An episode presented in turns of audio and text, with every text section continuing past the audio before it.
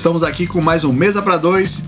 Hoje eu, Marcelo Leal, tô aqui com Tuca Souza. Aliás, não tô com Tuca Souza. Tuca é locutor da rádio. Eu estou É. aqui com o professor Itamar. Tem isso também. Que curiosamente nenhum dos alunos chama de professor Itamar, chama de professor Tuca. É, então, não tem jeito, é Tuca Isso, mesmo. prazer, Marcel, estar aqui com você mais uma É. vez para a gente poder conversar. Espero colaborar com o que vamos estar conversando aqui durante essa tarde. Como você falou, eu sou um humilde professor, aprendendo mais do que ensinando. An- Antes que você pense que, que isso aqui é a Globo, que fica jogando confete Não, não pró- no próprio pessoal, nada. Tuca tá aqui porque esse lado de professor é importante para nossa conversa de hoje. Ótimo, Que a gente vai discutir os efeitos do coronavírus na educação.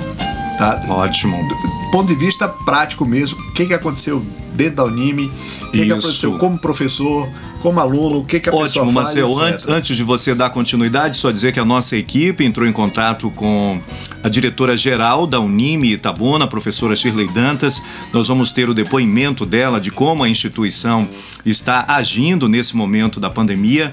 Falamos também com o coordenador do curso de jornalismo da Unime, o professor Diego Ranieri. Que já e- teve aqui. E que já teve aqui. E quisemos saber a experiência de uma professora, a professora Roberta Miranda, que inclusive, Marcel, ela A tem. cantora? Não, ela tem esse nome, mas é engraçado. A gente sempre brinca com a professora Roberta, mas o nome dela é anterior ao A momento cantora. em que a cantora começou a fazer sucesso, ah, entendeu? Então a cantora copiou dela. Eu também Ah, acho. Então temos esses três depoimentos para, digamos assim, incrementar mais ainda a Legal. nossa conversa. Eu espero que seja esclarecedora para todos. E você tem fa- informações Por importantes falar aí, em né? esclarecer, por falar em esclarecer, eu quero fazer aqui um alerta e dar uma notícia que saiu agora de manhã. A notícia agora de manhã é a seguinte: todas as escolas e faculdades é, estão liberadas de, da obrigação de cumprir os 200 dias de aula, tá?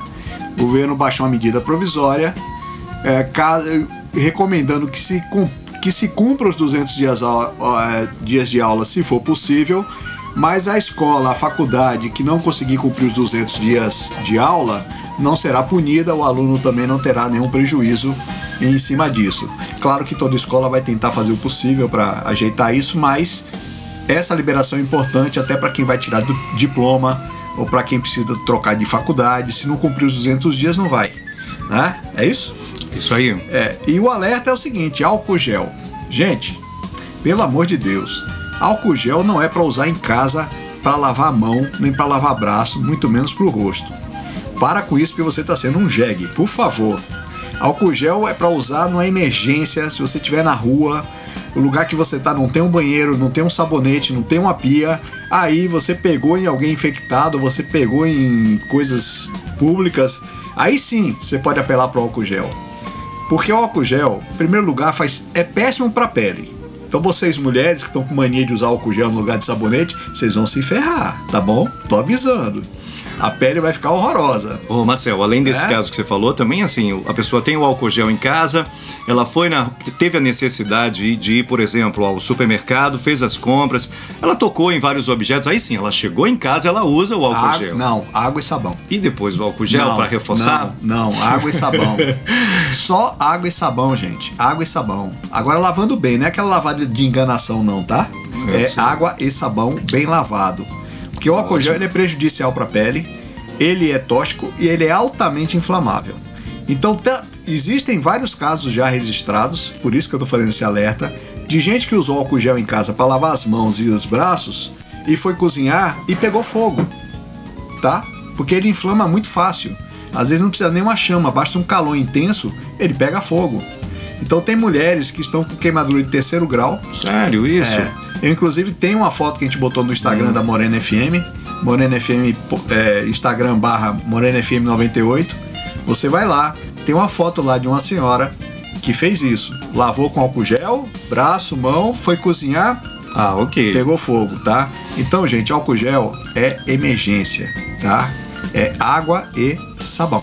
Ok, então, recado Depois não tá reclame se a pele ficar horrorosa, se o marido não quiser, não quiser mais você. Mas etc. é só as, só- serão só as mãos, Marcel. Ô, Tuca, Diga. é... Tem, aquele depo... tem aí o depoimento da... Nós temos o depoimento da professora eh, Shirley Dantas, ela é diretora-geral da Unime.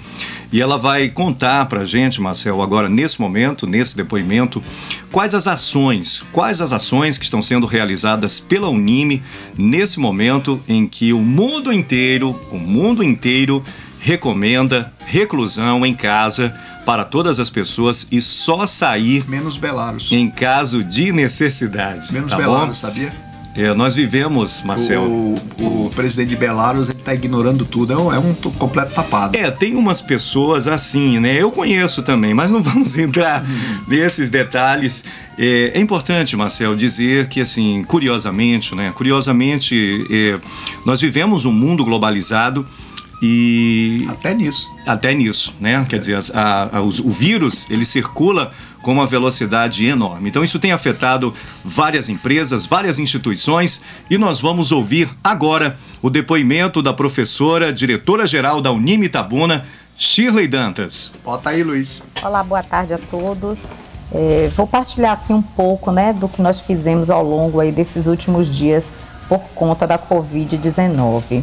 É, no dia 16, nós suspendemos as aulas de todos os alunos para garantir é, a segurança dos nossos alunos e dos nossos colaboradores.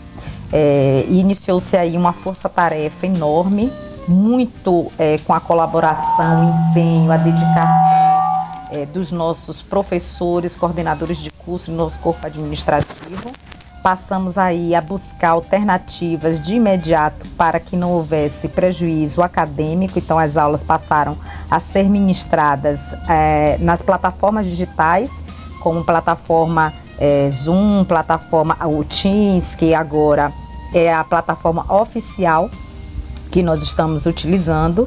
E aí foi momento né, de aprendizado para todo mundo, de pesquisa sistemática aí sobre as ferramentas que poderíamos adaptar né, ao nosso modelo, que já utilizamos bastante, aí os mecanismos digitais, é, aliar né, essa nova, é, esses novos métodos para que o aluno não parasse. Então essa foi nossa preocupação número um, é, aliado à questão da segurança, né, para evitar a aglomeração de muitas pessoas na unidade. É, no dia é, 23, nós paramos o atendimento nas unidades, entendendo que o nosso colaborador, embora em um número menor, mas também ficava exposto, então suspendemos o atendimento na unidade é, presencialmente. Mas isso não quer dizer, Tuca, que é, nós paramos, pelo contrário. Todo o nosso time foi para o trabalho home office, professores, administrativo, criamos um chat de atendimento online, então todo o, o, o, setor de atendimento da Unime, ele fica de 8 às 20 horas atendendo os alunos online full time e os professores aí dando show né, de aulas com muita interatividade, muita interação, os alunos aí elogiando bastante, disponibilizando material e muito material na nossa plataforma AVA. É, temos registros aí maravilhosos dos nossos alunos, é, nos dando feedback né, é, da, da, da, das nossas ações e da performance de, de como tudo está acontecendo. Inclusive, em relação a 2019, nós temos uma, um, um percentual de engajamento maior do que aconteceu em 2019 dos nossos alunos. E os professores têm nos sinalizado também muito positivamente né, as ações que nós estamos tomando, as, as devolutivas, as aulas acontecendo, além de termos aí a possibilidade de desenvolver novas habilidades e, nossas, e novas competências. Né? O principal agora é garantir a segurança e a saúde de alunos, colaboradores e mantendo o semestre ativo. Tudo acontecendo é, é para que a gente não tenha maior prejuízo aí acadêmico. Legal. É legal. Eu acho que é, uma coisa que eu acho legal, legal assim, né, em termos, não vão me interpretar errado, por favor. Uma coisa que eu acho legal em crises como essa é que tem um lado positivo. Como aliás tudo tem um lado positivo. Uma crise como essa faz com que as pessoas implantem coisas que levariam anos em dias, às vezes em horas, porque não tem alternativa. Um exemplo é esse da Unime. Então, teve que dar aula online. É um troço que talvez fosse planejado para um ano, passar um ano implementando. Não, é agora já, porque tem que ser agora já. Outras é, escolas tiveram que fazer a mesma coisa. Marcel, nós já estamos nos acompanhando aqui do final desse primeiro bloco, a gente pode dar continuidade, mas é importante dizer também eu havia dito que nós vivemos num mundo globalizado e que, portanto, os vírus se espalham com muita rapidez, mas também vivemos, você é um grande entusiasta desse assunto, você sabe do que eu vou falar. Vivemos, bem, vivemos bem, também num mundo hiperconectado, né? Também. E essas novas tecnologias, as mídias sociais, né, toda essa plataforma digital, essas plataformas digitais, elas permitem que a gente se comunique é, sem estar compartilhando o mesmo espaço. E Exatamente. isso é o que propicia Olha, a educação essa, online. Essa quarentena sem internet seria uma coisa insuportável para a população. A população, e eu digo insuportável no sentido da pessoa perder a capacidade mental mesmo. Não ia ser uma coisa assim, ah, não, é frescura, não. Sem internet, sem comunicação com os outros. Eu tenho um exemplo de uma prima que está sem poder falar com os pais tá? Só fala pela internet. Não pode visitar, não pode ajudar. Um tem 80 e tantos anos, o outro 80 e tantos anos, tá? Então, vamos fazer uma pausa aqui, Luiz, porque Dona Shirley tomou nosso tempo todo, mas a gente vai estender esse programa por mais blocos, se for o caso, porque o assunto é muito importante. Vai daí, Luiz.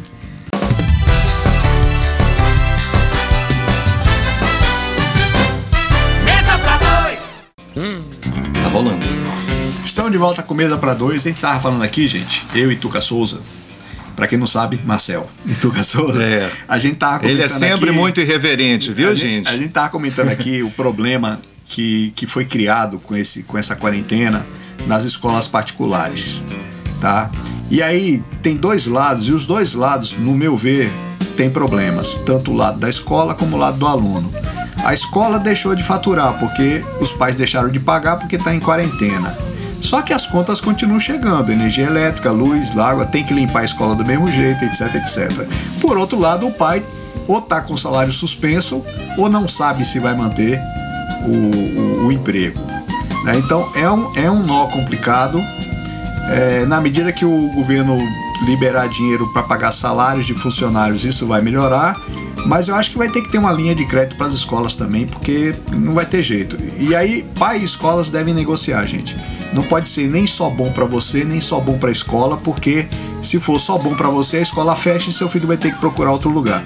É, eu tenho informações, Marcel, de que escolas, existem escolas que também estão fazendo, o Galileu tá é, tá fazendo online. educação online. E aí eu queria falar uma coisa, assim, eu queria fazer um comentário que é o seguinte: é, para os alunos, né? Os alunos eles estão bem afeitos a esse universo. Ah, para eles está tranquilo. A, essa, a essas plataformas, é. né? Eles são o que alguns especialistas é, chamam de nativos digitais, né? Eles manipulam, eles, eles, eles se sentem em casa nessas mídias. Nessa... Tia Roberta teve dificuldade. A professora Roberta é. Miranda, a gente vai saber daqui Agora a pouquinho. Só vou chamar ela de Tia Roberta. Tia Roberta, é. por causa do Miranda. Não, porque é coisa de aluno, né? Tia Roberta. Tá. É, mas é interessante, Marcel. É, é, um grande aprendizado. Inclusive, eu Como vou é falar. Foi você, Tuca? Eu vou falar, é, falando por mim, obrigado, sua pergunta. Vou fazer como a gente costuma fazer com os entrevistados. A sua Primeiro, pergunta é muito primeiro, boa. A Unime te falou o quê? É oportuna, não. Nós. Suspendeu as aulas. É, na primeira semana. Passou. Nós. É, eu havia expectativa de que a gente pudesse voltar mas logo que as como a professora Shirley explicou, né, logo que a situação ficou claro que era necessária a quarentena, nós eh, fomos treinados, fomos informados de. Nós também, professores, já manipulamos essas, essas tecnologias, né? Elas não, não nos são totalmente estranhas. Não, não é tão velha né? assim, pessoal. E aí fomos informados, nos apropriamos das tecnologias que seriam necessárias e foi um sucesso, Marcelo. Foi um sucesso. Para mim, falando pessoalmente, é curioso, assim, muitos alunos, aí eles também Você aproveitam. Gosta da experiência faz, faz, online? Fa fazem memes, aí dizem que a aula foi muito boa, não só comigo, com os meus colegas e vários professores da Unime.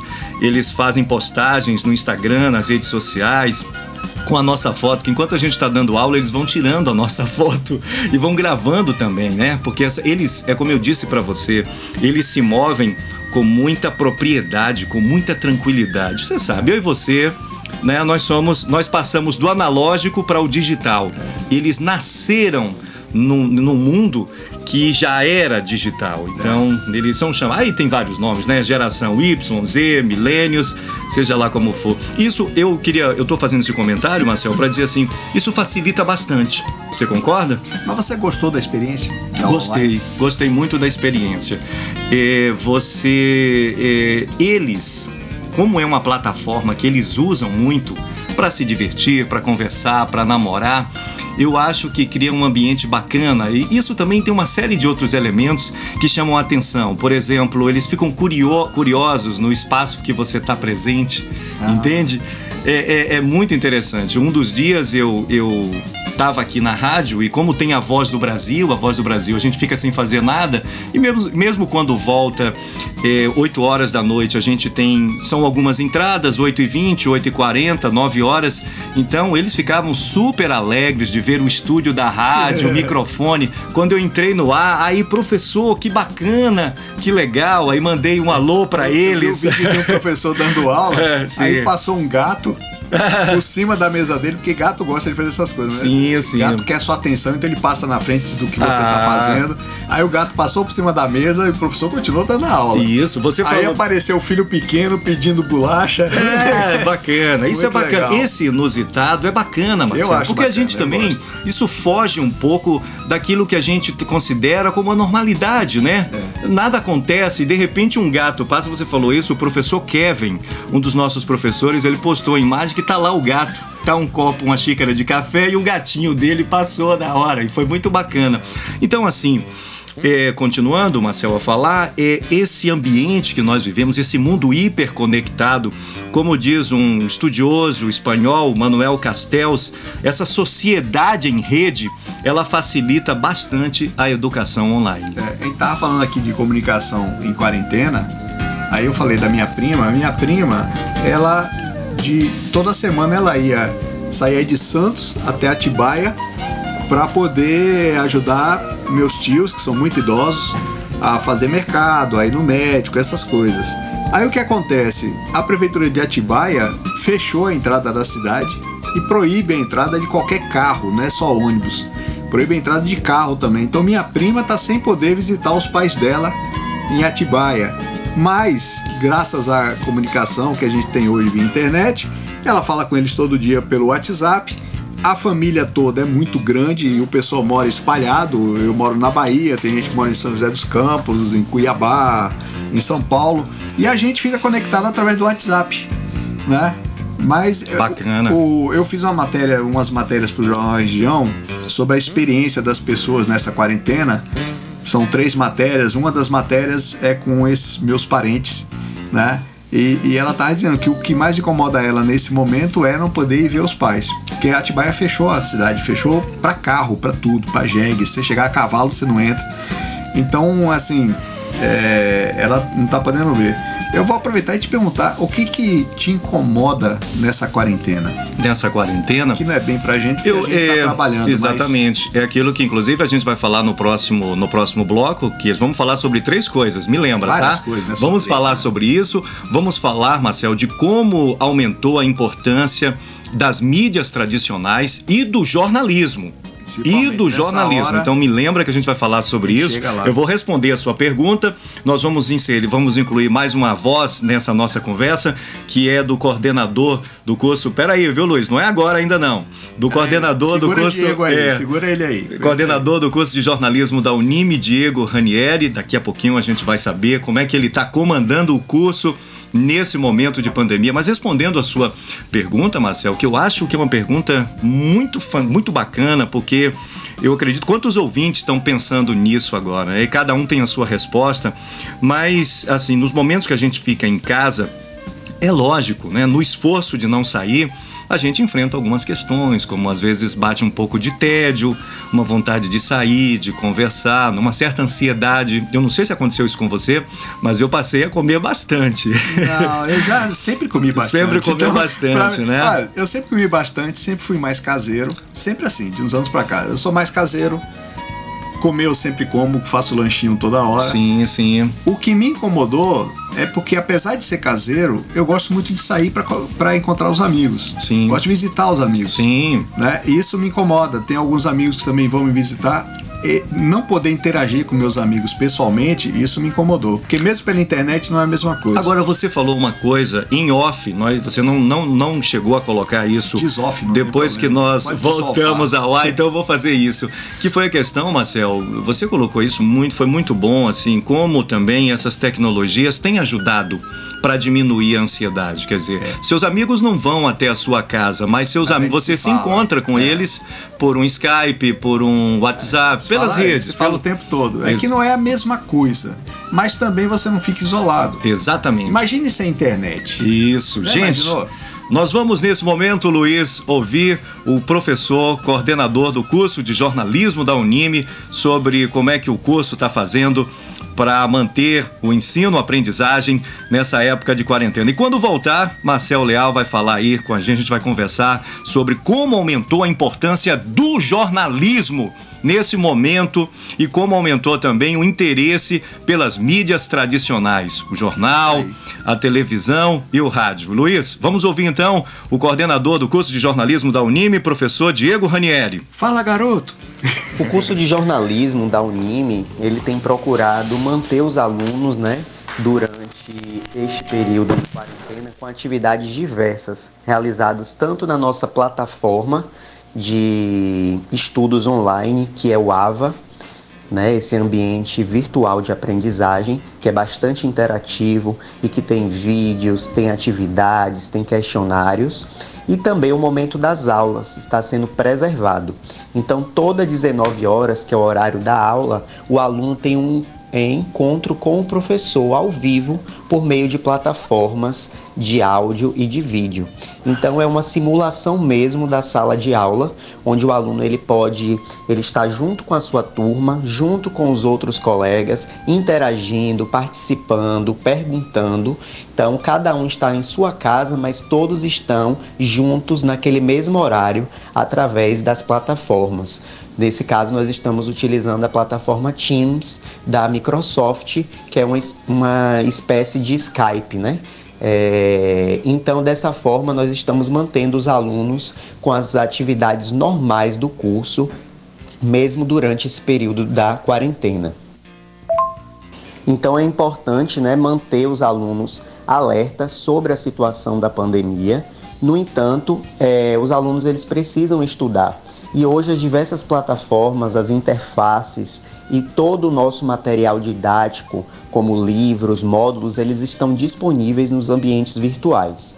Além de tudo, o curso de jornalismo ele conta, né, com aparatos tecnológicos no qual os alunos estão desenvolvendo vídeos em casa com a própria família. Esses vídeos estão sendo disponibilizados nas nossas redes sociais e em contato, né, com é, para assim poder saber como está é, eles durante esse período de quarentena. Então foi criado até um, um programa que se chama Diário de Quarentena, onde os alunos gravam o seu dia a dia. Dessa forma a gente pode conhecer um pouco mais da rotina dos nossos alunos e professores.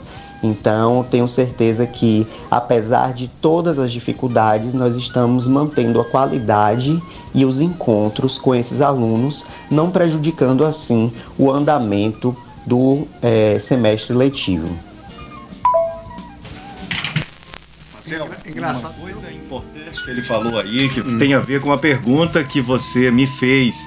Realmente nós estamos fazendo isso e é muito interessante. Ou seja, os alunos, eles estão gravando vídeos né, nas disciplinas de multimídia, de produção audiovisual e outras disciplinas e amanhã, no Papo Universitário, nós vamos ter o áudio, nós vamos ter a experiência de alguns desses alunos. Eu, eu pedi a eles, Marcel, que fizessem assim: nós temos aluno em Gandu, nós temos alunos em Ibicaraí, nós temos alunos em Itajuípe, ou seja, em toda a região. Eu pedi que cada um me enviasse dois áudios, um contando pelas informações, é claro, que chegam pelo rádio, pediam, vocês não saiam de casa, pelo amor de Deus. Então, as informações que você escolhem do rádio, façam um, um áudio de um a dois minutos contando como é que está sendo essa pandemia na sua cidade. Como é que a cidade está fazendo, o que é que as, as autoridades estão fazendo. E pedir um outro para ele contar também em um e dois minutos como está sendo o seu confinamento. Então, um geral referente Legal. à sua cidade e é, outro. Tipo, tipo essas matérias isso, que eu fiz lá na região. Eu acho muito interessante isso porque é o lado humano da crise. Tá? É você saber como é que as outras pessoas estão fazendo, o que, que elas estão fazendo em casa, como é que elas estão se sentindo, o que está incomodando, o que, que não está incomodando.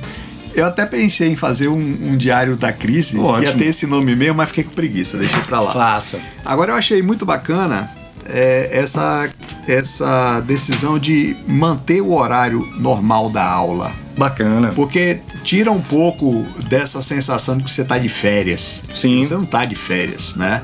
Eu acho legal para manter essa rotina.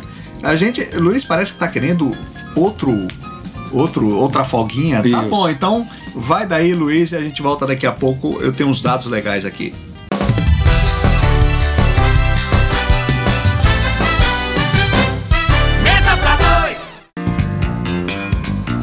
2. Eu, Marcelo Leal, tô aqui com o professor Itamar Souza. É, pode Tuca. me chamar de Tuca. Eu não tem jeito, assim. Eu tava até comentando professor com o Marcelo é o professor Itamar, mas assim com esse nome de rádio é interessante, Marcel. Aconteceu comigo o que aconteceu com o Papa Francisco, Ah, o que se comparou aconteceu. com o Papa Francisco, gente. A Tuca se comparou com o Chico. Tive que mudar de, de, Tuca se comparou de nome, com encontrar um nome mais é, comercial, né? Você e sabe aí me que- arrumaram esse nome há mais de 20 anos, quando eu comecei no rádio. Mas você e tem mais hoje, sorte que o Papa. Você sabe que os, profes- que os alunos, mesmo quando eu era aluno, Marcel, os professores, eles sabiam meu nome, mas de Tuca. todos me chamavam de Tuca. Você deu Bem mais sorte que o. Papa, porque o Papa na Argentina é chamado de Papa Chico e Papa É. Chico lá tem outra conotação. né? Opa! Marcel, Mas ó, vamos deixa, eu, deixa eu trazer uns dados aqui, porque assim, a, a imprensa ela, ela é a única fonte de dados reais que você pode ter. Mesmo alguns veículos que andam entortando as coisas por motivos particulares, políticos ou sei lá o que, tipo Folha, Globo, UOL, mas mesmo esses veículos, na hora que chega nos dados é, frios da coisa, eles, eles dão como é porque jornalismo tem esse compromisso. E veículo tradicional tem um nome a zelar, coisa que blogueiro não, não liga. É, gente que te manda pelo WhatsApp que ah, minha tia pegou isso não sei aonde. Tudo mentira. Veio pelo WhatsApp, ignore, tá? Agora, a, a mídia em geral, ela pauta o noticiário dela dentro do interesse da sociedade. E a nossa sociedade, ela é meia torta. Ela só gosta de notícia ruim. Foi desgraça, todo mundo assiste. É notícia boa, ninguém liga. Então eu gosto de mesclar um pouco a coisa. Estou trazendo aqui uns dados, porque se você só olhar o noticiário, vai dar a impressão de que o Brasil é o pior país do mundo no coronavírus, que a gente só tá pior do que a China. E na verdade nós estamos bem pra caramba, somos os melhores países dentro dessa crise. Tá? E eu vou te explicar isso com dados. Primeiro vou dar um dado mundial, tá? Hoje, hoje de manhã, tinha 655 mil pessoas com coronavírus infectadas. Tá? 655 mil. Parece muito, mas nós somos 6 bilhões de pessoas. Então, para mim, é nada. Mas, preste atenção nesse número: 655 mil. Desses, desse pessoal todo, 621 mil só tem sintoma leve ou nenhum sintoma, tipo uma gripezinha besta, do jeito que o presidente falou, uma gripezinha, e que Dória tinha chamado de gripezinha um tempo atrás e passou batido. O Rui Costa chamou de gripe comum também um dia desse, passou batido. Mas o seguinte é o seguinte: 621 mil é 95% desse público que está infectado, ou não tem sintoma ou tem um sintoma leve. Aí você tem 5% que tem sintomas graves, muitos deles estão internados. São 33.700 pessoas. Não significa que 5% vai morrer, porque a mortalidade é maior que isso. Tá? A mortalidade, assim, é, das mortes que aconteceram até agora, 13% é, morreram e o resto se recuperou. Tá? Então não é 5% vai morrer, não é mais. 13% morreu e o resto se recuperou, não teve nada. Tá? Agora, quando a gente vai para os detalhes dos números, e eu estou pegando de uma plataforma chamada Worldmeter, que eles pegam em tempo real de todos os países. Nos- em, em casos totais, total de casos por país, a gente é só o 17.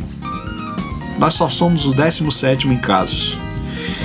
Nós temos 5 mil e alguma coisa, 5.800 e alguma coisa. O, o pior em casos são os Estados Unidos hoje, que já estão em 189 mil casos e piorando, porque eles também estão tendo uma velocidade muito grande de infecção. Em novos casos, veja bem, esse é um dado importante, porque assim, os casos que aconteceram nas últimas 24 horas, tá? Então, isso mostra a progressão da coisa. Quem está mais acelerado, quem está menos acelerado. Nesse quesito, nós somos o 22 segundo. Nós tivemos nas últimas 24 horas 144 casos novos.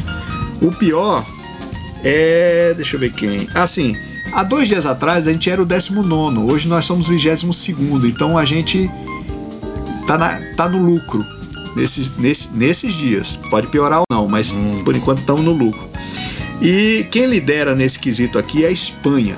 A Espanha está tendo um volume de casos novos de 6 mil e tanto todo dia. Então, de ontem para hoje, 6 mil novos casos na Espanha. A Espanha está complicada, tá? Aí a gente vai para mortes. Nós somos o 14 com 203 mortes. A Itália, coitada, tem 12.403 mortes. Tá? Só que a Itália começou bem antes que a gente. Tem que levar isso em conta. Mas outros países que começaram junto com a gente estão pior em morte também. É... Em mortes nas últimas 24 horas, que é outro dado importante, nós somos 27, tá? E nós tivemos duas nas últimas 24 horas. Sabe quantas teve a Espanha de ontem para hoje? 589 mortes. Nossa. É, uma, é dois boings caindo, cheios. Aí a gente vai para caso por milhão de habitantes. Esse é o dado mais importante para mim porque é um dado proporcional e que mostra como nós estamos lidando com essa, com essa crise nós que eu digo não é governo e autoridades, é todo mundo, nós, população, governo, autoridade. Nós, o Brasil, estamos lidando muito bem com essa crise. Em, em, em, casos por, por grupo de milhão de habitantes, nós somos o centésimo décimo primeiro, lá embaixo na lista. Pra você ter uma ideia, a gente tem 28 casos por cada grupo de um milhão de habitantes. E o Vaticano tem 7.500 por cada grupo de um milhão de habitantes. Nossa. E aí, mortes por milhão de habitantes, nosso lugar é 75, 65, tá?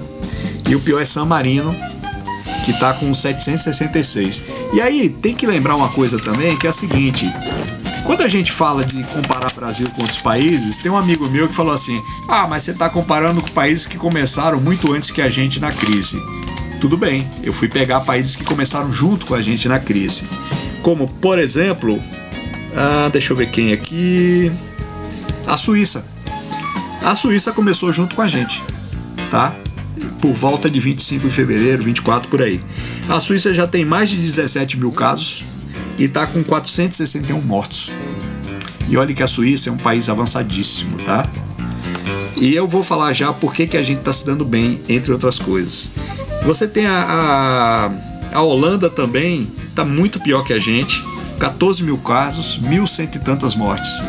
Um detalhe que a gente tem de vantagem e que a gente mesmo não dá muito valor é o SUS. Poucos países têm um sistema centralizado e com capilaridade no país todo. E olhe que nós não somos um país, nós somos um continente. Tá? A Europa inteira cabe no Nordeste. A Suíça, com esse monte de mortes, cabe na Bahia e fica folgado ainda. É tipo calça folgada, sabe? O cara que emagreceu e ficou com a calça folgada. Então, assim, gente, não é motivo para todo mundo ficar em pânico. Não é motivo para todo mundo achar que vai morrer todo mundo. Tá? Mesmo que a gente não fizesse absolutamente nada, a quantidade de mortos chegaria a, sei lá, 10% da população. É muito, é bastante gente. Mas 90, 90% sobreviveria.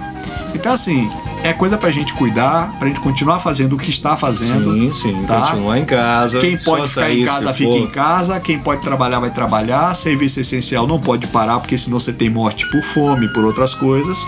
E aí vamos falar, Tuca, Ficou da muito... importância da imprensa nessa, nessa história. Vamos tá? fazer o seguinte, Marcel. Você trouxe esses dados aí muito oportunos, foi muito bom, mas acontece o Não, seguinte. Vamos dar uma pausa, porque Luiz hum. toda hora tem que ir no banheiro. Então ah. tem que dar essa pausa para ele poder tá fazer incomodando isso. ele, é então, verdade. Luiz faz a pausa e a gente já volta para falar Luiz. disso. E de, na volta também teremos o depoimento da professora Roberta Miranda. Tia Roberta. Isso, tia Roberta. Como é que está sendo o dia a dia dela? Daqui a pouco.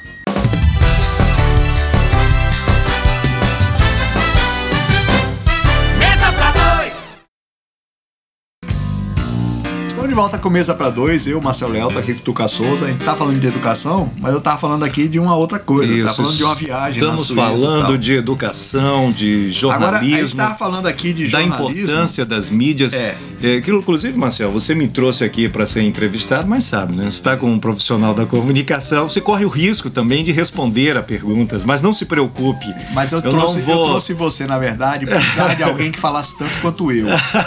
Porque senão só eu falo. Então eu trouxe você você que a gente fala. Eu acho que você ganha de mim. Marcel, é. aumentou muito a credibilidade das mídias tradicionais, o rádio, a televisão e o papel do jornalismo também nesse processo todo, é, desde que a pandemia surgiu. Eu queria que você, com a sua experiência, você você, você falou um negócio aqui no intervalo sobre a, a possibilidade que a internet deu de todo mundo ter um blog, de todo mundo ter opinião. E opinião beleza, eu sou favorável a que todo mundo possa expressar sua opinião, inclusive racistas, fascistas. Se o cara quer defender Hitler, por mim defende. Eu sou 100% a favor da liberdade de, de opinião, entendeu? Eu acho que se o cara quer chamar. Ah, você alguém, me lembrou. Eu acho que se você... o cara quer ser racista, chamar alguém negro imundo, você que ele chame. Você me lembrou uma tá? frase que é atribuída ao você, filósofo. Ou você tem liberdade ou não ao tem. Ao filósofo Voltaire, né? Ele diz que posso não concordar com nada que você é, diga, mas é. defenderei. É até a morte o seu direito de é. dizê-lo. É. Eu é. sou radical nisso. Ou você tem liberdade de expressão e aí você não pode condenar um racista, um fascista, nem, nem nada, ou você não tem. Porque seletivo não é liberdade. Tá? Mas aí foi fundamental, acontece? né, Marcelo, voltando, nesse processo. Voltando para a coisa da internet. Então, Isso. Então todo mundo tem opinião e todo blogueiro achou que é jornalista. Não é. Desculpe, mas não é. Primeiro, você não tem o embasamento teórico de um jornalista que fez faculdade, não é que ele vai aprender na faculdade a ser jornalista, mas ele vai pegar um embasamento teórico, conhecimento, cultura que você não tem, tá? Então o que acontece? Blogueiro hoje em dia 90% só copia e cola. Raramente você vê um blogueiro postar uma coisa que é a opinião realmente dele, tá? De vez em quando, por exemplo, eu vejo o Guzmão postar uma coisa que é dele, não é copiar e colar, né? Só para dar um exemplo. Mas a maioria é recorta e cola. Recorta release de, de prefeitura, de estado, de governo e cola. Recorta release de empresa e cola. Recorta o que outro blogueiro postou escondido e cola. Né? Tem muito roubo de cola também. É impressionante isso. O cara tá roubando o que já foi roubado. Então, mas assim, eu acho importante ter blogueiro. Eu acho que quanto mais blogueiro, melhor. Mas você não pode é, confiar num blogueiro para te dar uma notícia. Notícia é coisa para profissional, tá? E aí eu tô é mídia tradicional. E para quem diz assim, ah, mas mídia tradicional tá morta. Ah, é? De onde é que o blogueiro pega a notícia? Do site de um jornal tradicional impresso, do site de uma televisão física, do site de um rádio físico. Nenhuma notícia sai direto da internet. O útero da internet não gera notícia, tá? O útero da internet é estéreo, ele não gera notícia. Ele pega da mídia tradicional, ele pega do jornal impresso que colocou no site dele, da TV que colocou no site dela, e por aí vai, tá? Então, a e a importância da, da imprensa no dia a dia já é muito grande, mas no caso de uma crise e de uma pandemia, que é uma coisa assim, os dados mudam toda hora. Vocês viram os dados que eu te passei de de manhã, já são outros. Isso aqui já não vale mais nada. Numa pandemia, as coisas acontecem muito rápido. É, eu dou exemplo. Ontem, as faculdades, as escolas teriam que cumprir 200 dias letivos. Hoje já não precisa mais, porque saiu um decreto hoje de manhã. Agora à tarde já vai sair outro decreto de outra coisa. As coisas, numa crise, tudo que levaria anos, leva dias ou horas. É a parte boa da crise. E, e também um pouco perigosa. Por exemplo, remédio Remédio demora cinco anos para testar e colocar no mercado. Nessa crise, tem que colocar agora. Ah, mas se morrer alguém de efeito colateral, paciência, vai salvar outros. Crise significa isso, você não tem tempo para nada, é tudo para agora. E aí você tem a, a mídia, a mídia tradicional, e aí nenhuma mídia é mais importante nessa hora que o rádio, porque o rádio está com a pessoa o dia inteiro e em qualquer lugar. A TV geralmente só está com a pessoa à noite o jornal só quando a pessoa pega para ler e a internet só metade da população tem acesso à internet. Então o rádio é o mais fundamental nessa hora. E eu fiquei muito feliz quando eu vi o, o presidente Bolsonaro acrescentar o rádio entre as atividades essenciais que não podem parar na hora dessa. Porque imagine, por exemplo, o seguinte: o governo solta uma orientação, ó, fique em casa. Quem é que vai passar para você essa orientação se não tiver a milha? Ou então vem a orientação, olha, vai ter uma linha de empréstimo para micro e pequena empresa. Você vai no banco e pede lá. Se a gente não avisar isso, quem é que vai saber que tem essa linha? Entendeu? Então, é, é complicado para todo mundo, é complicado para a gente. Tem clientes nossos que foram obrigados a cancelar contrato porque eles estão fechados também. Tem outros clientes que estão se virando. A gente tem ajudado no que pode. Todo mundo tem que dar um, um exemplo. E eu queria, Tuca, botar aqui um exemplo que eu vi, que eu achei assim. Fica à vontade. Dois, dois exemplos que eu achei maravilhosos. Porque eu acho que o mais importante na hora dessa é solidariedade. E não está tendo muita solidariedade como eu pensava que teria. Tem muitos canalhas aqui em Tabuna, em São Paulo, no Rio, em tudo quanto é lugar, cobrando preços extorsivos pelo botijão de gás, por exemplo. A Petrobras reduziu o preço em 10%. E tem lugar vendendo a 100, 100 reais. É preciso que o- os órgãos fiscalizadores. Você desculpe, mas você que está fazendo isso é um canalha. É preciso, Marcel, que os órgãos Tá. fiscalizadores eh, tomem parte disso, né? E se você foi obrigado a comprar um botijão por preço abusivo, compre se você precisar, mas em seguida dê queixa no Procon. Porque esse tipo de canalice tem que acabar. É a hora de todo mundo ser solidário. Tem uma senhora, eu não lembro mais a cidade, Tuca, e eu me desculpo com a senhora. Ela Não. sabe, se ela estiver ouvindo, ela sabe quem Claro. é ela. Mas ela tem, ela e o marido têm uma padaria e eles colocaram um aviso na porta, uma cesta de pães, tudo embaladinho, no saquinho bonitinho. Se você não pode pagar, por favor, pegue aqui o seu pão. Isso é bonito, né, Marcelo? E tem um pessoal num é. prédio de onde mora Marco Aurélio, um amigo nosso, que é produtor. O, o Marco Aurélio ele passou para mim um, ele encontrou um recado no, na entrada do prédio dele de um casal dizendo: olha, senhor idoso, por favor não saia de casa. Se precisar de alguma coisa, ligue pra gente que a gente vai e pega. Interessante. Sabe, então- Muito bacana. A gente precisa dessa solidariedade, não é de canalha extorquindo o preço para aproveitar um momento de crise. Tá? Então, voltando para educação. É isso. Voltando né? para a educação, Marcel, nós já estamos quase nos encaminhando para a o final da esticar- nossa, não, a da nossa o programa. conversa hoje, que assim, está muito bacana, A né? Inclusive aquele intervalo com depois pra- pra participações. Luiz no banheiro, mas a gente vai Isso. continuar o papo. Luiz, então agora vamos Não, agora ouvir não. Ah, a sim, tia tem a Roberta. tia Roberta, tia Roberta, professora Roberta Miranda vai falar como é que tá o dia a dia dela, como é que está sendo, como é que está rolando o feedback com os alunos da educação online. Fala, tia Roberta. Olá, boa tarde. Meu nome é Roberta Miranda, sou professora do curso de jornalismo da Unime e essa situação do coronavírus pegou a todos de surpresa, né? Como professora, eh, eu tive que me adaptar rapidamente às novas tecnologias, às plataformas de videoconferência. É claro que foi um- uma mudança muito brusca, né? Eu acordei numa segunda-feira separando meu material para dar aula à noite e à tarde as aulas foram suspensas, né? Então é, foi um, período assim bem corrido para para entender como funcionam as plataformas, né? O Skype, o Teams. Mas enfim, tem dado certo, né? Os alunos eles têm correspondido também.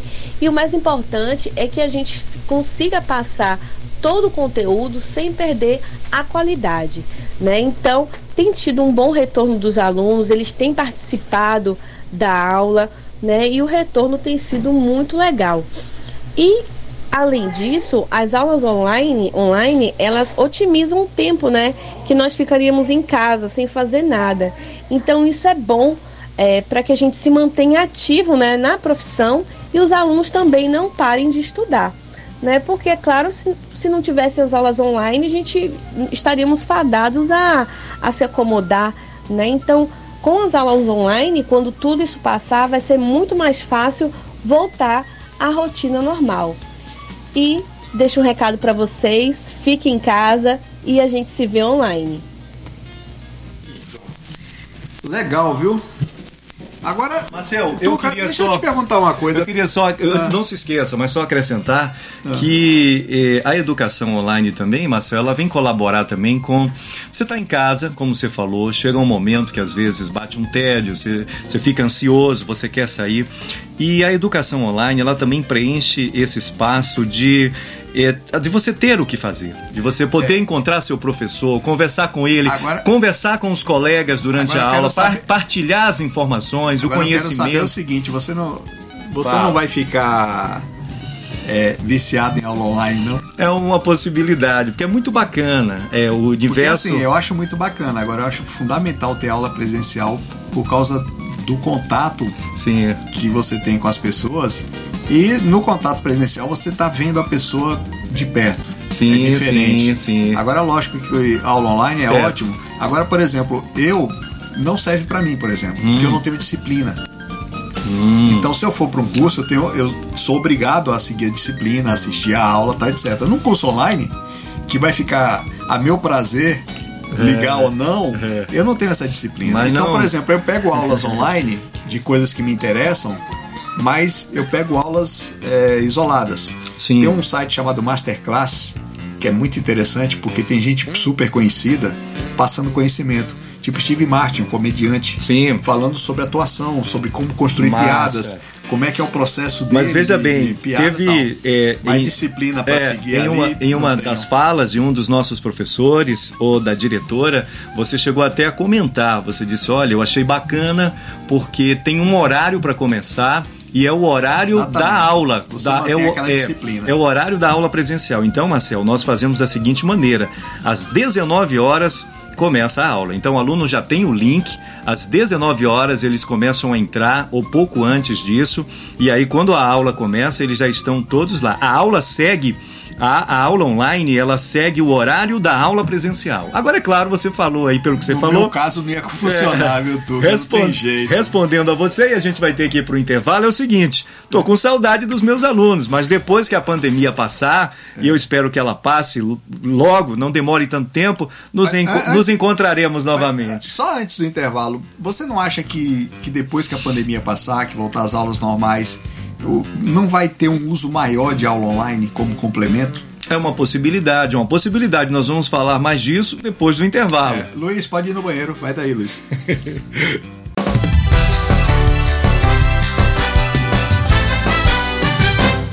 Mesa pra dois. Dois. E a gente vai esticando porque o papo é importante, o papo tá bom. Tá? A não ser que venha um monte de, Olha, de mensagem dizendo quero- sai do ar. Só quero música, avisar tá? você que hoje eu tenho aula, eu tenho aula online, então eu preciso me Mas você preparar já daqui se a entregou que é 19 horas, então tem tempo. Você já entregou isso aí, Ok. tá?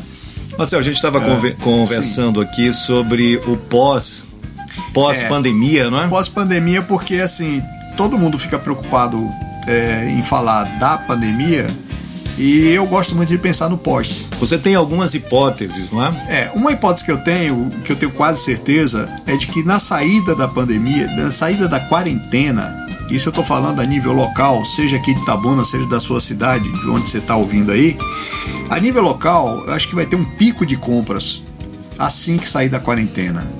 Porque existe a necessidade física da pessoa de fazer compra, mas existe mais até do que isso a necessidade psicológica de fazer compra. Já se sabe, tem vários estudos sobre isso, de que muita gente é, consegue recuperar a autoestima fazendo compra. Sempre que a pessoa está para baixo, ela vai e faz uma compra. E nessa saída de quarentena, acho que vai ter um pico de compra. Eu acho que todo lojista hoje devia estar pensando o que, que eu vou fazer para atrair esse pessoal para minha loja. E como eu vou receber esse cara? Eu não acho que você deva receber como recebia antes. Eu acho que nessa saída de quarentena, você tem que receber como um parente recebe um cara que ficou preso um ano. Entendeu? Bota um cafezinho na sua loja, bota, sei lá, serve uma taça de vinho branco. Tem vinho branco barato aí. Bota, serve uma taça de vinho branco, serve café, Ô, Marcel, bota uma poltrona. E os entendeu? especialistas dizem que haverá um reaquecimento até rápido, Eu né? acho, eu a acho que- previsão de alguns especialistas As, é essa. as pessoas vão falar em aquecimento surpreendente. Para mim não vai ser surpreendente. Para mim vai ser o que eu espero. Surpreendente para mim vai ser se não acontecer. Da mesma forma que bares e restaurantes, eu acho que vão encher no fim da quarentena. Cheio de gente doido para ir num, num, num bar encontrar os amigos. Doido para levar a família num restaurante. E não pode, mesmo tendo dinheiro. E lembrando, gente, o seguinte: tem muito dinheiro que está preso no banco porque você não está podendo sacar no banco. e caixa eletrônico está sem dinheiro já. Então você tem aí uma tempestade se formando, tempestade benéfica se formando, que eu acho que vai ser legal. Agora, a gente estava comentando aí, também aí, de solidariedade. É, né? você antes só um pouco antes da gente falar sobre isso e aí quando você falou aí dessa questão do banco, né? Eu é. pensei também do quanto mais uma vez as novas tecnologias essa, é, essa era ajudam, digital em que nós vivemos. Ajuda, né? mas não resolve. É, eu né? sei, mas. Caixa eletrônico isso. sem dinheiro. Quantas pessoas com o celular fazem Mas, a movimentação, não, pagamento dá, de contas. Dá conta. Né? E tem um detalhe. Fazem compras online por sem falar, sair de por casa. Falar em pagar conta, eu quero aqui fazer um elogio, mais ou menos, aos bancos que antes de ter uma, uma lei para isso, se dispuseram a prorrogar os empréstimos. Parabéns, beleza. Não estão prorrogando do jeito que devia, mas parabéns, beleza. Mas é, as empresas de telefonia estão ligando 10 vezes por dia cobrando sua conta como se a gente tivesse num tempo normal. Verdade. A Vivo tá fazendo isso comigo, a Claro tá fazendo isso com todo mundo, a TIM tá fazendo com todo mundo. Esse pessoal devia ter um pouco de vergonha na cara. Então vamos falar agora é. sobre solidariedade. Solidariedade. Né? Você acha que vai aumentar depois da quarentena? Marcel, por essa crise? Eu vejo que essa crise tem ensejado, né? Como essa situação que você há pouco citou aí, você colocou um exemplo. Você falou do pessoal cantando Isso, na, na sacada. Assim. Também, uma coisa muito isso. bonita. Você falou, embora isso ainda não esteja se, não não tenha se ampliado significativamente, mas a gente tem visto pessoas ajudando idosos, né? E tem uma é série. fundamental, porque idoso é grupo de risco. Sim, a gente vê é, organismos internacionais se mobilizando, como os países mais ricos do mundo, o G7. Quer dizer, há uma compreensão. Tem, tem, tem algumas empresas. A Vatinha aqui perto Não. da gente é, é, transformou toda a produção dela em. em é, como é que chama? Sabão, sabonete, desinfetante, Isso. tudo coisas voltadas para para limpeza, pra limpeza. Né? Exatamente. Então, ou seja, você tem iniciativas desde iniciativas macro de grandes organizações, até de grandes empresas, um pequeno exemplo até sua rua. em pequenos.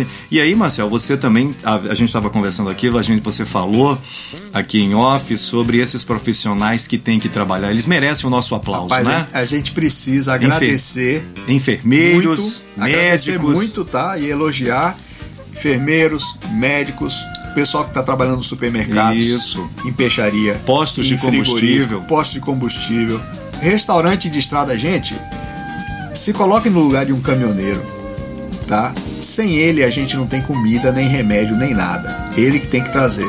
Agora imagine esse profissional sem lugar para comer numa viagem de Itabuna a São Paulo. Isso aconteceu com muitos caminhoneiros foram salvos por gente das cidades, foram salvos por entidades que correram para levar alimento, até que o governo obrigou a abrir restaurante é, e bar de estrada, lanchonete, restaurante. É, o governo soltou uma medida provisória obrigando a que fique aberto. Por quê? Porque alguns estados fecharam esses restaurantes de estrada, eles não pensaram no caminhoneiro, né? Então foi o caso, acho que de São Paulo, Rio, Onde mais que fechou, meu Deus? Aqui para cima teve um estado que fechou, não sei se foi Pernambuco. Eu sei assim, teve uma meia dúzia de estados que fechou esse tipo de comércio na estrada, esquecendo que o caminhoneiro precisa deles para levar alimento para sua cidade, para levar remédio para sua cidade. Então, um abraço aqui para os caminhoneiros também, tá? É, aí você tem, você tem o pessoal da imprensa que está trabalhando direto, Sim. porque sem a gente não tem como disseminar as informações. Você tem o pessoal do, dos governos trabalhando, das prefeituras, tem gente trabalhando. A de Itabuna acho que não tem ninguém, mas por aí tem, tá? É.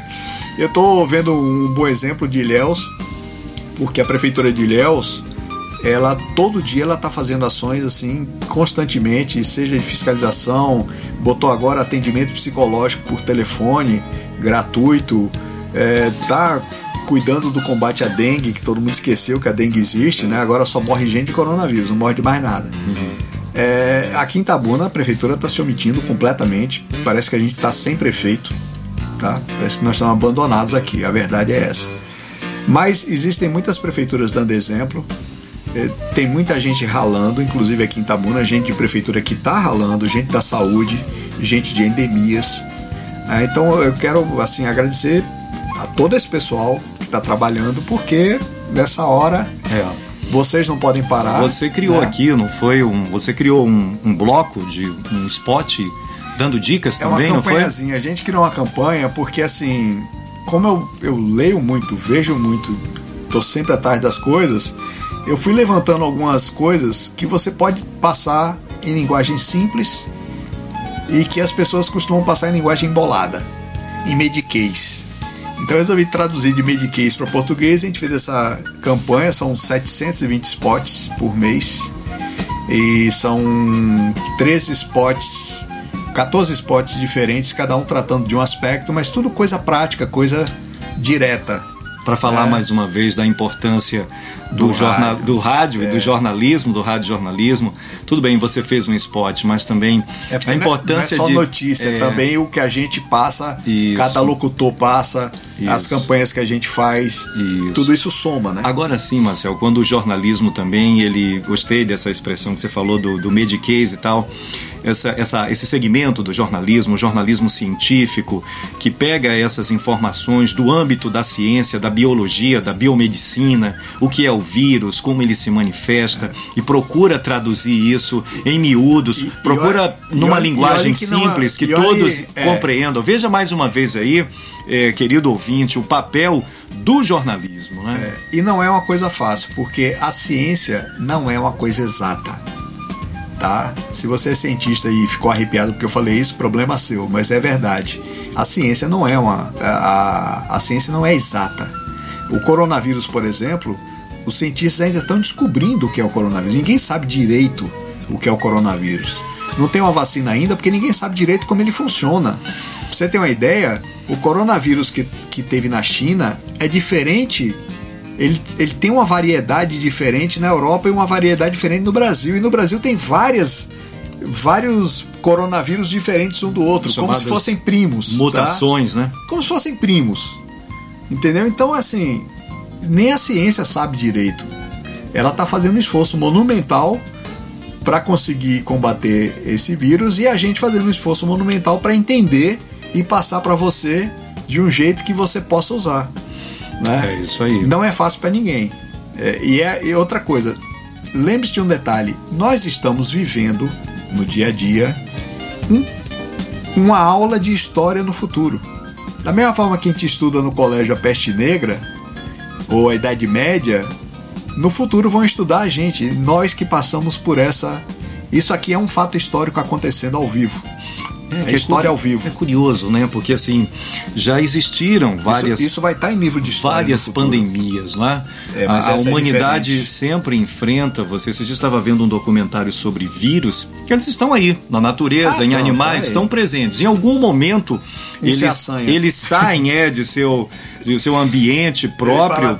eu vou é, acontecer. E, vou mas causar. assim, esse Marcel teve essa peculiaridade, né? Que nos convidou a o confinamento É, para uma questão de segurança. então esse tem, esse essa, tem uma essa velocidade, peculiaridade. uma velocidade de se espalhar muito maior do que os outros tiveram. E ele tem uma coisa também, a resistência dele. né? É. Olha E- que tem alguns médicos que recomendam até e que você, ao sair e, e- e não ter como evitar estar numa aglomeração, você ser obrigado por alguma razão, de repente, estar no meio, ainda que por alguns minutos de uma aglomeração, alguns médicos chegam a recomendar que você chegue em casa imediatamente tire a roupa e lave. Né? É, ou você não. Lógico que você não vai lavar cada vez que você entrar em casa, porque Sim. é impraticável, mas você bota num saco plástico Sim. e deixa separada até a hora que for lavar. Agora, é, é, é, essa, essa, a gente, essa, a letalidade desse vírus é muito baixa. Tem essa vantagem para a é- humanidade. Só não Ela é, é muito bom baixa. querer correr o risco, não é? É. Porque É- agora mesmo é- nós é tivemos muito- a informação. Não, porque veja bem, um- H1N1, por exemplo, Hum. ela além de ter uma letalidade muito alta, ela atingia todo mundo. O H, esse novo vírus, ele atinge mais quem tem imunidade fraca. Então, idosos por quê? Porque idosos já têm uma, uma imunidade menor. Olha, Marcel, E quando ele pega uma pessoa mais nova, ela tem alguma doença associada. Doença cardíaca, Eu doença entendo. respiratória, diabetes, Bom, etc. Eu entendo É. o que você está falando. Eu, Mas todo mundo tem eu, que se eu cuidar, faço você musculação, repassa, né? é, eu faço musculação, eu Ah, corro, musculação, mas sei, eu sei, não sei, não quero correr esse risco. Assim, eu não sei, você deve Não, ter porque tomado você conhecimento. não pode correr o risco Teve porque um- você pega um o jovem vírus, de não tem 27 anos, sintoma, sim. mas repassa. Isso. Esse jovem tinha pré-diabetes. Era Eu vi hoje, de Hum, 27. mesmo sendo o de maratonista, 27 anos, isso. ele tinha pré-diabetes. Ah, então- então, assim, quando a pessoa tem uma doença pré-existente, é mais um motivo para ela ficar em casa. Tá? E assim, não é só você ficar em casa. Por exemplo, você é idoso e você tem uma doença qualquer, você é mais novo, mas tem uma doença qualquer, diabetes, é, doença respiratória, asma, tá? É, mas essa Aí essa- o que acontece? Você tá em doença- Hum. casa, mas veja bem, você tá em casa, você tem também que ter um pouco de afastamento dentro de casa das outras pessoas que vão sair. É, Entendeu? ah, você falou aí sobre isso, Marcelo, assim, de algumas, alguns indivíduos que são mais vulneráveis, mas essa é uma doença que ela convida. Lembrando que a gente não sabe É, ainda direito. ela convida você a sair, a se decentrar, né? É. A sair um pouco de você e pensar assim: ora, eu sou jovem, tenho 20, não é meu caso, estou dando um exemplo Você aqui. Eu sou pegar- jovem, tenho pouco, pegar, mas você 20 e poucos, isso, É. 20 e poucos anos, pratico atividades físicas, me alimento é, com regularidade, não tenho nenhum problema crônico de saúde, mas você pode ser o veículo para idosos, para pessoas hum, hum, vulneráveis em sua Agora eu família. criei uma teoria meio de Sim. brincadeira, meio séria, baseada na estatística do coronavírus. E lógico, é só um exercício, tá? Um exercício filosófico. Mas eu, eu tava olhando a, a estatística e você tem dois grupos que chamam a atenção. De 30 a 39 anos é o grupo que mais se contamina. 30 a 39, mas não morre ninguém. E de 70 para cima é o grupo que mais morre. Aí entre um e outro tem a minha geração.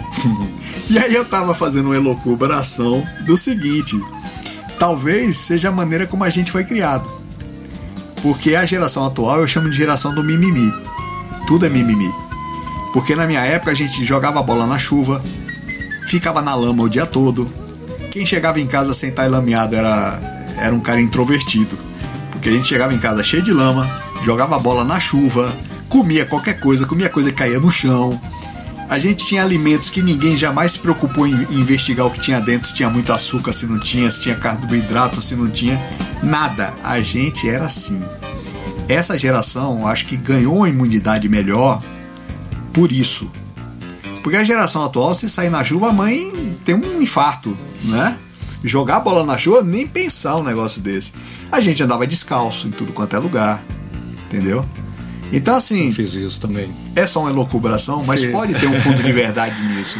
Porque a imunidade é criada conforme o corpo enfrenta as coisas. Se ele não enfrenta, ele não cria imunidade para aquilo. A vacina funciona assim. Aliás, eu não sabia direito como era, aprendi agora há pouco tempo. A vacina, ela ataca seu corpo para ele criar Sim. anticorpo e, e ele dizer assim: ah, agora eu já sei como é Tuca. Sim. Quando eu tiver que enfrentar ele no futuro, eu já Isso. sei como é. Então ele não tem vez aqui. Sim, Então a vacina é em cima disso, da imunidade, né? Ah, Marcel, eu acho que nós cobrimos uma série de. Se de faltar alguma coisa, a gente de, estica de mais. assuntos interessantes.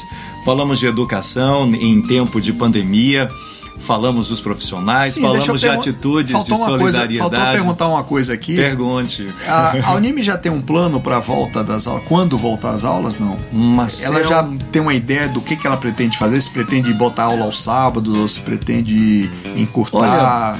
Tem alguma, É, algum debate não, sobre eu, isso eu lá? não, não? eu não não tô sabendo assim, mas eu acredito que como Eu sei por- que ainda é cedo para é, falar nisso, porque isso. ainda vai ficar suspenso um Como, tempo. como o que eu posso dizer assim, como por meio das aulas online nós estamos conseguindo manter a normalidade, eu acredito que hum, eu penso, né, é só tanta- uma hipótese, é preocupação, isso, né? de que não será é, necessário nenhum algo de extraordinário, já que nós estamos, Marcel, por meio da, das aulas online, mantendo a normalidade. Tem um ouvinte reclamando Do que você não deixa eu falar. Ah, é? Ok. Não, na verdade é o contrário. É o contrário? então ele tá querendo me ouvir falar. Ouvinte, muito obrigado pela solidariedade comigo, com esse humilde professor e locutor. Pois é, Marcel, eu acho que com as aulas online, aí eu acho que a gente fecha muito bem. Que a gente começou com esse questionamento, acho que a gente fecha muito bem. A sua pergunta, ela fecha o nosso, a nossa conversa.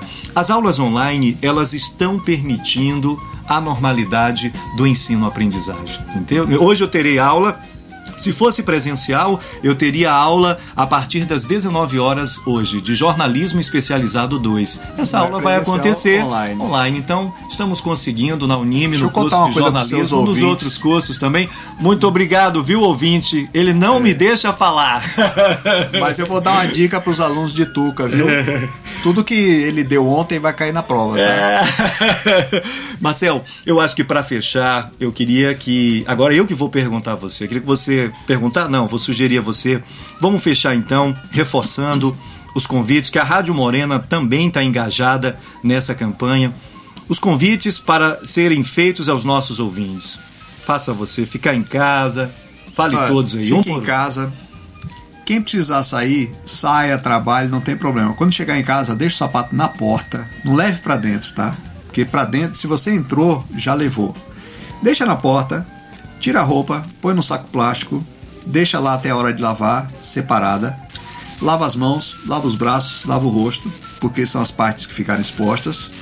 É, se tem gente idosa em casa, não deixe sair, prenda com corrente. Eu tenho um sogro que não consegue ficar em casa, a gente prendeu ele com a corrente, ele tá amarrado. Com Evidentemente que ele tá brincando, É. viu, gente? E Você sabe quem- que tem gente que pode levar a sério, Quem viu? tem que fazer as proprietário compras, da é, Rádio Morena recomenda. Você sabe que tem o sensacionalismo, né? Mas, tem, mas tem- sempre tem alguém que tem um sogro assim. É, sim. Tem que trancar com prossiga, corrente. prossiga. Aí, gente, olha, você, você é mais novo, você já está saindo para trabalhar, faça as compras para alguém, faça as compras para alguém do seu prédio que não pode sair, idoso, entendeu? Dentro de casa, não fique abraçando, beijando o idoso. Eu sei que você ama seu pai, ama seu avô, mas nessa hora é melhor ficar um pouquinho distante.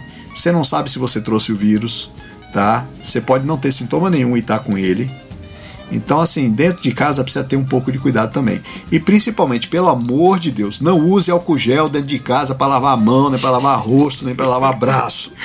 Álcool gel é a última coisa que você tem que pensar. Use sabão, sabonete, até eh, como é que chama? Negócio de lavar louça. Mas não use Detergente álcool gel. líquido. Detergente, mas não use álcool gel, tá? O Maravilha. importante é a lavagem. Marcel, eu quero agradecer pelo convite, poder conversar com você sobre esse tema tão importante.